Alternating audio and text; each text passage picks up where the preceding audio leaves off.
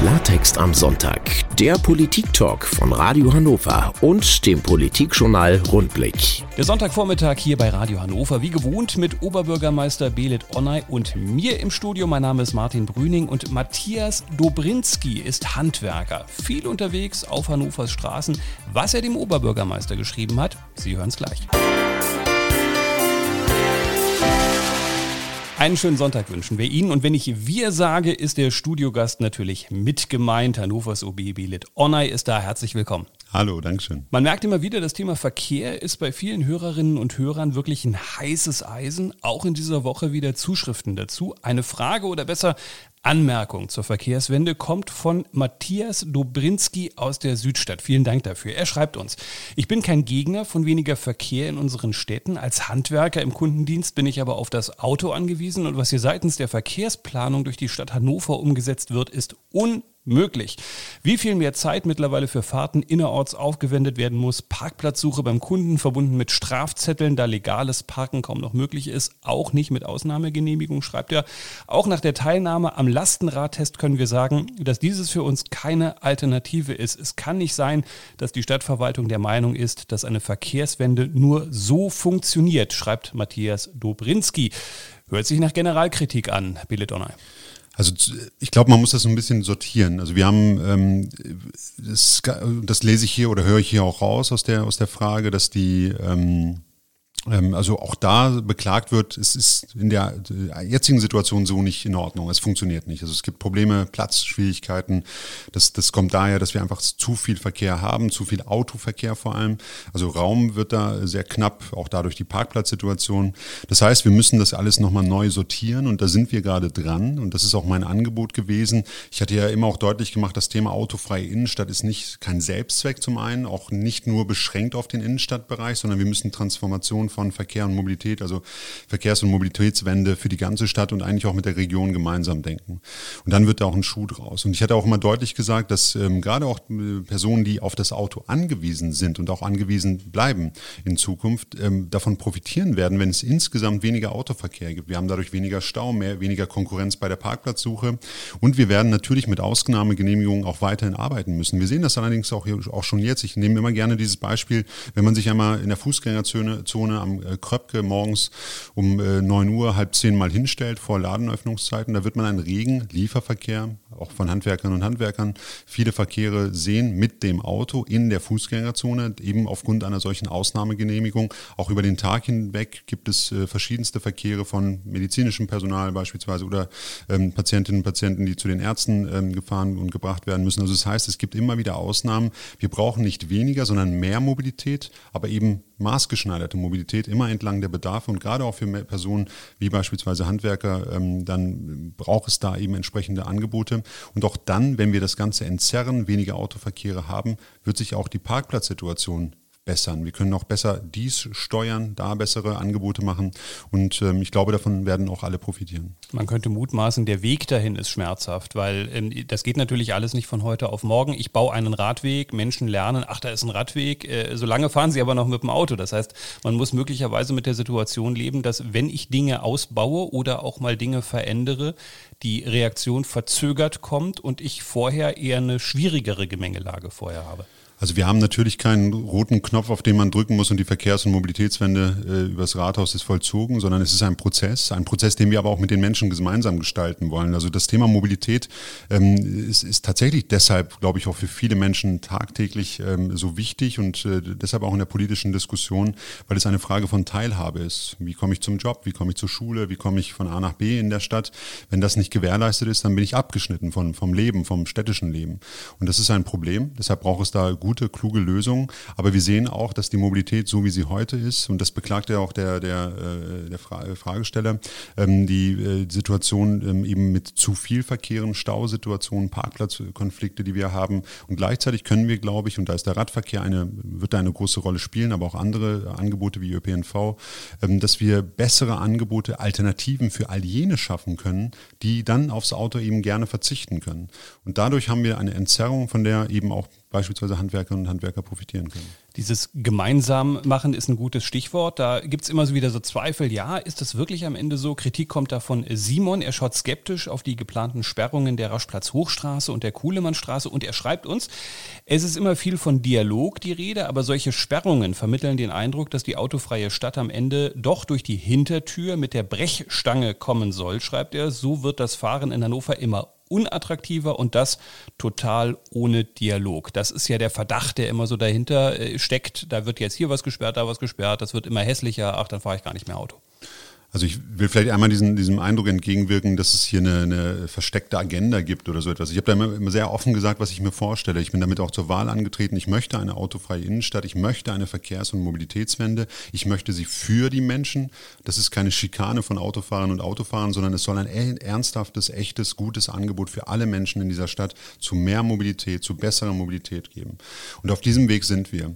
Das Thema Raschplatz Hochstraße, das muss man, glaube ich, noch mal etwas ausklammern. Also die jetzt geplante Aktion ist eine sehr spektakuläre, wie ich finde, auch interessante Theateraktion, eine künstlerische Aktion für einen sehr begrenzten Zeitraum, die sich aber ein Stück weit genau mit dieser Frage beschäftigt. Wie verändert sich Stadtraum? Welche Chancen bieten sich, wenn wir Autoverkehre verändern, Raum wieder zurückgewinnen für eben andere Aktionen, wie zum Beispiel künstlerische Aktionen hier.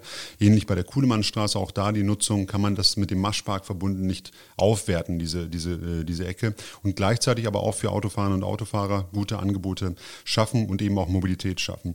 Allerdings, ähm, wir haben den Innenstadtdialog ja jetzt gestartet, der sich nicht nur auf Mobilität, aber auch auf Mobilität äh, fokussiert, diese Frage mit behandeln möchte, aber nicht sozusagen entlang der Fragestellung Autos ja oder nein, sondern was machen wir mit dem Raum, wenn wir gute Konzepte haben für Mobilität, sodass die Erreichbarkeit der Innenstadt gewährleistet ist, die Wirtschaft davon profitiert, der Einzelhandel und gleichzeitig wir den Raum in der Stadt besser nutzen können. Ich hatte immer das Beispiel Schmiedestraße da in die Diskussion gebracht, weil die, finde ich, sehr sinnbildlich dafür ist, welche Vorteile wir haben, wenn wir Straßenverkehr verändern, anders nutzen, eben auch für Menschen, für den Einzelhandel, für Kunst und Kultur, Sport oder sonstige Angebote nutzbar machen. Und das ist nichts durch die Hintertür, auch nichts mit der Brechstange. Allerdings, wir haben gerade mit Blick auf das Klima, gerade mit Blick auf die Corona-Situation auch einen gewissen Zeitdruck, da jetzt endlich zu handeln.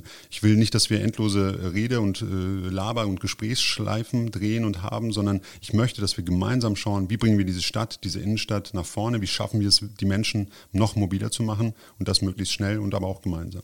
Von der Raschplatz-Hochstraße bis zum Weiße Kreuzplatz mit dem Rad etwa drei Minuten. Wir brauchen hier thematisch ein bisschen länger, bis wir da ankommen, aber nicht viel. Und es gibt gute Gründe, nämlich einfach gute Musik. Bis gleich. Klartext am Sonntag. Der Politik-Talk von Radio Hannover und dem Politikjournal Rundblick. Sonntagvormittag, Belet Onner hier bei Radio Hannover und die Situation am Weiße Kreuzplatz hat vergangene Woche die Gemüter beschäftigt. Exemplarisch haben wir hier zwei Reaktionen, die beide in unterschiedliche Richtungen gehen. Ein Hörer fordert, dass Sozialarbeiter auch Grenzen setzen müssen und nicht nur mit den Menschen reden müssten. Das komme zu kurz, meint er. Wie sehen Sie es, Belet Onay?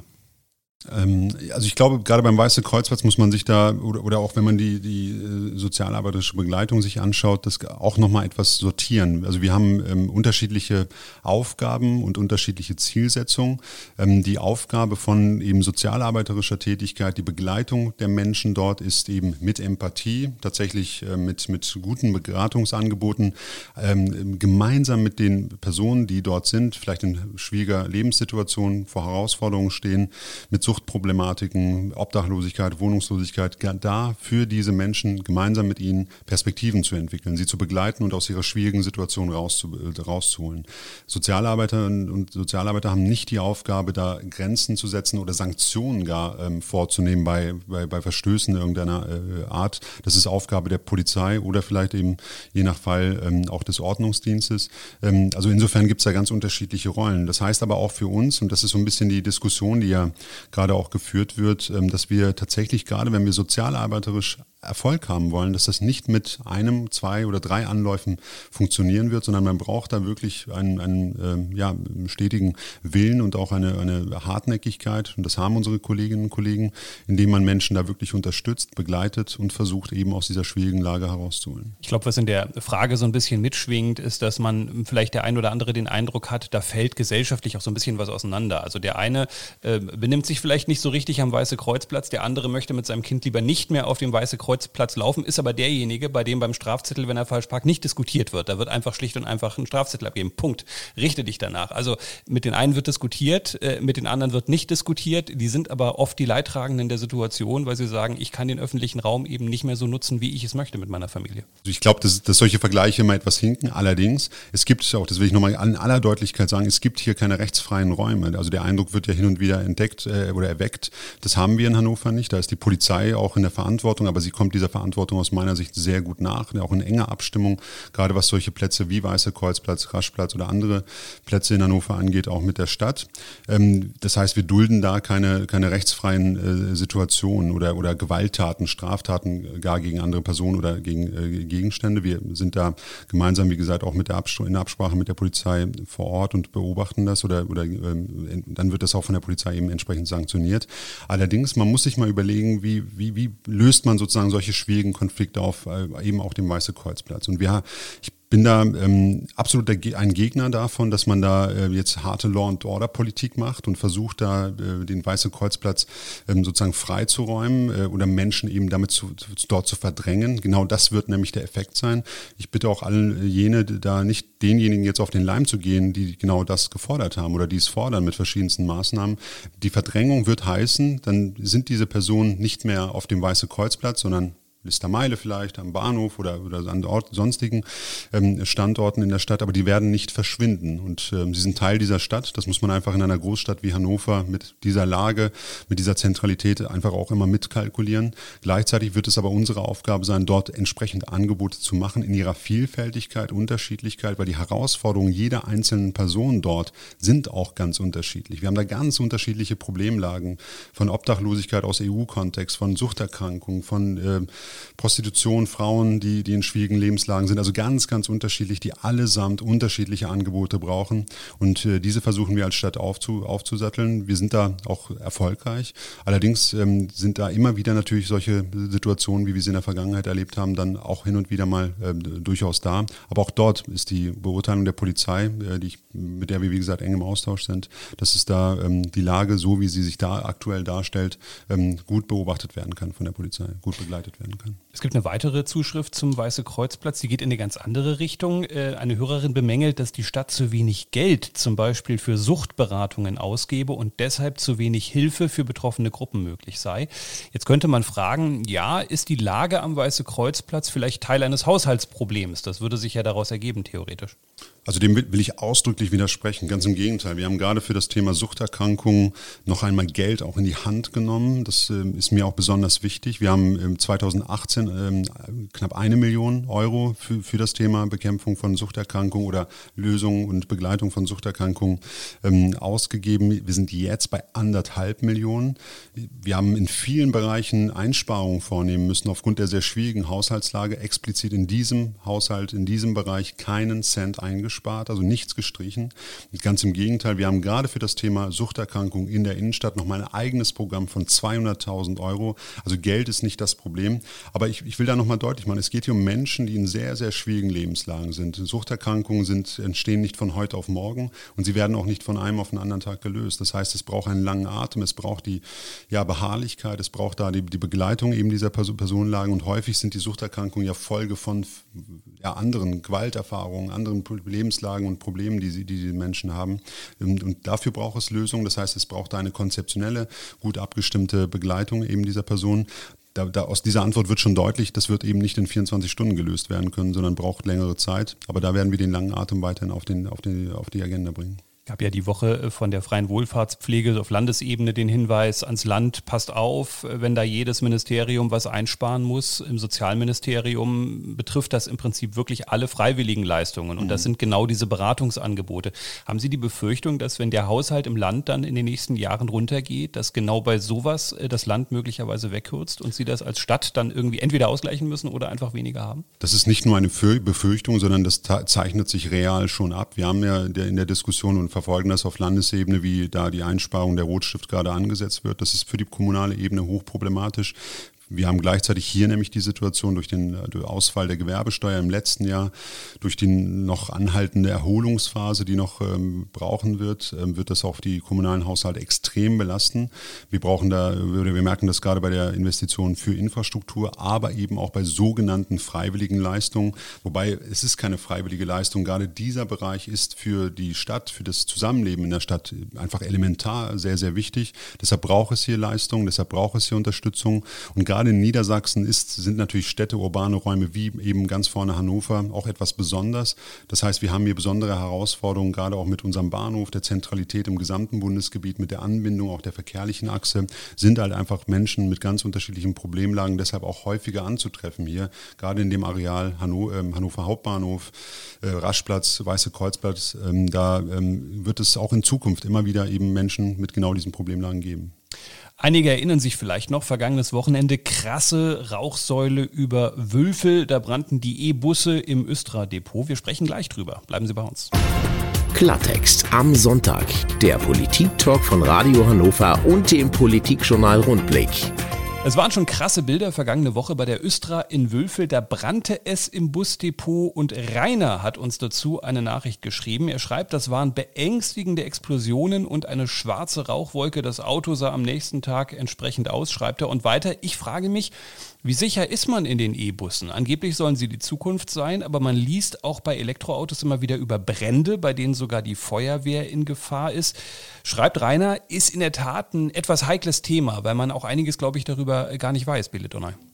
Also, ähm, also der, der Brand war wirklich ähm, ähm, also echter Horror, auch wenn man sich die Bilder angeschaut hat. Das war, war für uns auch wirklich ein, ein Schreck hier in, in Hannover. Ich glaube, das hat viele Menschen ähm, auch nachhaltig geprägt. Ähm, allerdings auch da muss man deutlich machen, und da äh, ist ein Blick in die Schadensstatistik wichtig. Auch der Gesamtverband der deutschen Versicherer stellt das klar, dass eben E-Fahrzeuge im Vergleich zu herkömmlichen Verbrenner äh, oder Autos mit Verbrennermotoren äh, nicht weniger oder mehr äh, Gefahr oder Risiko bewirken, bergen, sondern ähm, da in der gleichen, im, gleichen Risiko oder in der gleichen Risikoklasse sind.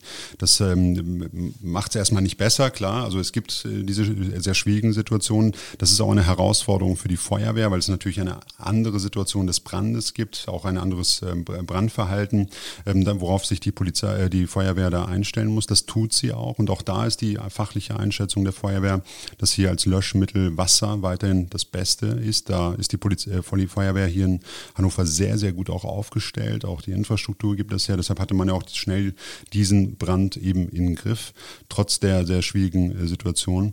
Ähm, und das wird natürlich auch in Zukunft, ähm, äh, wird man sich da noch stärker darauf einstellen müssen als, als Feuerwehr, wenn eben E-Fahrzeuge zunehmen. Aber die Gefahr, die von E-Fahrzeugen oder Hybridfahrzeugen im Vergleich zu Verbrenner Motoren ausgeht, ist Gott sei Dank eben nicht größer. Das ist die klare Einschätzung und macht auch, der, äh, macht auch einen Blick in die Statistik und die, äh, die bisherigen Unfallsituationen eben ganz deutlich. Ich glaube, das ist eines äh, dieser Probleme. Wir haben ja schon mal über die Rohstoffproblematik gesprochen bei so mhm. Batterien. Uns hat, glaube ich, am letzten Wochenende auch der Regen ziemlich stark geholfen. Das hat ja voll losgeplattert, als das gerade da am Brennen war. Aber ähm, es ist natürlich schon ein Problem, weil man sieht, dass neue Technologien auch Folgeprobleme mit sich bringen. Und wir haben die Debatte immer wieder mal gehabt auf der A2, wenn da ein Auto brennt und die Feuerwehr gesagt hat, Mensch, das ist heidengefährlich für uns, weil, weil wir einfach äh, nicht genau wissen bei so einer Batterie, was passiert da eigentlich gerade drinnen im Auto. Bei so einer E-Bus-Batterie ist das ja noch viel krasser, die ist ja viel größer. Und wenn ich dann auch noch mehrere E-Busse nebeneinander habe, habe ich ja schon neue Gefahrensituationen auch für die Feuerwehr, die man wahrscheinlich für die Zukunft auch irgendwie nochmal handeln muss. Also die Feuerwehr sammelt natürlich Erfahrungen jetzt das muss man einfach so, so festhalten. Das ist ein, ähm, ja, ein, ein neuer Fahrzeugtyp, der mehr und mehr wird, ähm, ähm, was auch, glaube ich, gut und richtig ist. Allerdings äh, muss die Feuerwehr darauf eben reagieren. Das tut sie allerdings auch. Also hier, es gibt jetzt natürlich mehr Erfahrungen mit verunfallten Fahrzeugen, wo die, äh, der Akku beschädigt ist, äh, dadurch eben Brände entstehen können, worauf eben, wie gesagt, Empfehlung, Empfehlung ist ganz klar, mit Wasser im Löscharbeiten vorgenommen werden. Und das funktioniert auch gut. Und die Feuerwehr ist da, da mache ich mir wirklich keine Sorgen Sorgen sehr gut aufgestellt. Allerdings bleibt das natürlich, wie gesagt, in, in Teilen jedenfalls noch ähm, ein neues Feld für die, für die Polizei, mit der, äh, für die Feuerwehr, mit der man arbeiten muss. Ähm, aber die Feuerwehr ist da meines Erachtens sehr gut aufgestellt. Und das hat sie, wie gesagt, bei diesem Brand auch sehr gut unter Beweis gestellt. Also vielen Dank auch nochmal an die Kolleginnen und Kollegen für die leistet sehr gute Arbeit. Ist das ein Problem, wenn man ähm, CO2-Ziele hat äh, in den nächsten Jahren, auch beim ÖPNV? Da spielen E-Busse eine ganz wichtige Rolle. Jetzt fackeln mir ein paar davon ab. Ich habe aber noch gar nicht so viele. Die Bauzeit ist, glaube ich, relativ lang. Viele bestellen das gerade im Moment. Rutsche ich da in meinen Zeitplänen möglicherweise nach hinten, wenn mir bestimmte Busse jetzt gar nicht mehr zur Verfügung stehen? Also das ist natürlich eine Herausforderung. Wir merken das ja insgesamt, dass die Automobilindustrie ähm, und die Zuliefer Zulieferindustrie gerade beim Thema E-Mobilität jetzt gerade im Aufbau ist oder gerade in Fahrt kommt. Das ähm, also wird immer zeitversetzt dann auch spürbar. Ähm, das Ausliefern von Fahrzeugen hat immer eine gewisse Vorlaufzeit. Es wird besser, wird jetzt auch konzentrierter. Ähm, allerdings heißt das natürlich für die, für die Transformation, die jetzt sehr schnell läuft. Viele Verkehrsunternehmen, die Östra vorneweg sind da jetzt dabei eben auch umzurüsten auf, auf E-Fahrzeuge. Das kann natürlich zu Engpässen führen, das merken wir. Das merkt man aber auch, wenn, wenn, äh, wenn, wenn man sich mal anschaut äh, bei Einzel-PKWs, wie lange da die Lieferzeiten sind, eben auch für E-Fahrzeuge, dass sie teilweise zu Beginn des Jahres schon ausverkauft sind und man äh, sehr lange warten muss, bis man Fahrzeuge bekommt. Das wird sicherlich noch eine Zeit lang so, so gehen. Ähm, allerdings bin ich auch sehr beruhigt, weil die Österreich klargestellt hat, dass es nicht zu Engpässen im ÖPNV oder im Verkehrsbetrieb kommt, weil man infrastrukturell einfach gut aufgestellt ist. Ich weiß nicht, wie es bei Belit Onay ist, aber ich liebe Wahlkampf und bald ist ja wieder Kommunalwahlkampf, denn die Kommunalwahl steht vor der Tür. Und was braucht man da? Zum Beispiel Wahlhelfer am Sonntag. Sprechen wir gleich drüber. Klartext am Sonntag. Der Politik-Talk von Radio Hannover und dem Politikjournal Rundblick. Belet Online am Sonntag hier bei Radio Hannover und bald wird wieder gewählt. Am 12.09. ist Kommunalwahl und ich habe diese Woche eine Zahl gelesen. 4200. So viele Wahlhelfer werden in Hannover gebraucht. Belet Online, ganz schön viele. Kriegt man so viele Menschen heute eigentlich noch zusammen an so einem schönen Sonntag? Ähm, das ist kein Selbstläufer. Ähm, wir brauchen wirklich viele Menschen, damit eine Wahl wie die Kommunalwahl, die Bundestagswahl äh, gut über die Bühne gehen kann. Das ähm, heißt, wir brauchen viele Menschen, äh, die sich dann eben den Sonntag äh, mit, damit beschäftigen, auch bereit sind für ja, die Demokratie. Das klingt zwar etwas pathetisch, ist es aber im technischen Sinne wirklich im wahrsten Sinne des Wortes, die diese Arbeit leisten wollen. Deshalb sind wir natürlich sehr dankbar für jede Person, die sich dazu bereit erklärt. Ein Selbstläufer ist es allerdings nicht. Deshalb ist es auch so wichtig, dass man wirklich Menschen anspricht, schaut, wie kriegen wir Personen dazu, ähm, da mitzumachen. Also wir appellieren nochmal, nehmt euch diesen Sonntag frei, äh, kommt ins Wahllokal. Diese Woche gab es einen schönen Fototermin mit der Initiative Erstwahlhelfer. Die bildet junge Erwachsene zu Wahlhelfern aus. Stellt sich so ein bisschen die Frage, wie leicht sich gerade junge Menschen für sowas gewinnen lassen. Für die spielt der Sonntag nochmal eine andere Rolle. Und na, ist auch nicht jeder interessiert sich jetzt zwingend für Politik und will den ganzen Sonntag im Wahllokal sitzen. Also nach meiner Wahrnehmung ist es schon so, dass viele junge Menschen sich sehr für politische Fragestellungen, für politische Themen interessieren. Allerdings vielleicht noch mit, mit dem Thema ja, Parteien, auch Wahlen etwas hadern, da noch nicht so den, den Zugang vielleicht direkt haben. Deshalb ist diese Initiative so wichtig, dass man einmal vermittelt, wie entstehen politische Prozesse, Entscheidungsprozesse, wie beeinflusst man eben auch solche Fragestellungen und äh, welche Rolle spielen im demokratischen Prozess eben Wahlen, nämlich die Hauptrolle.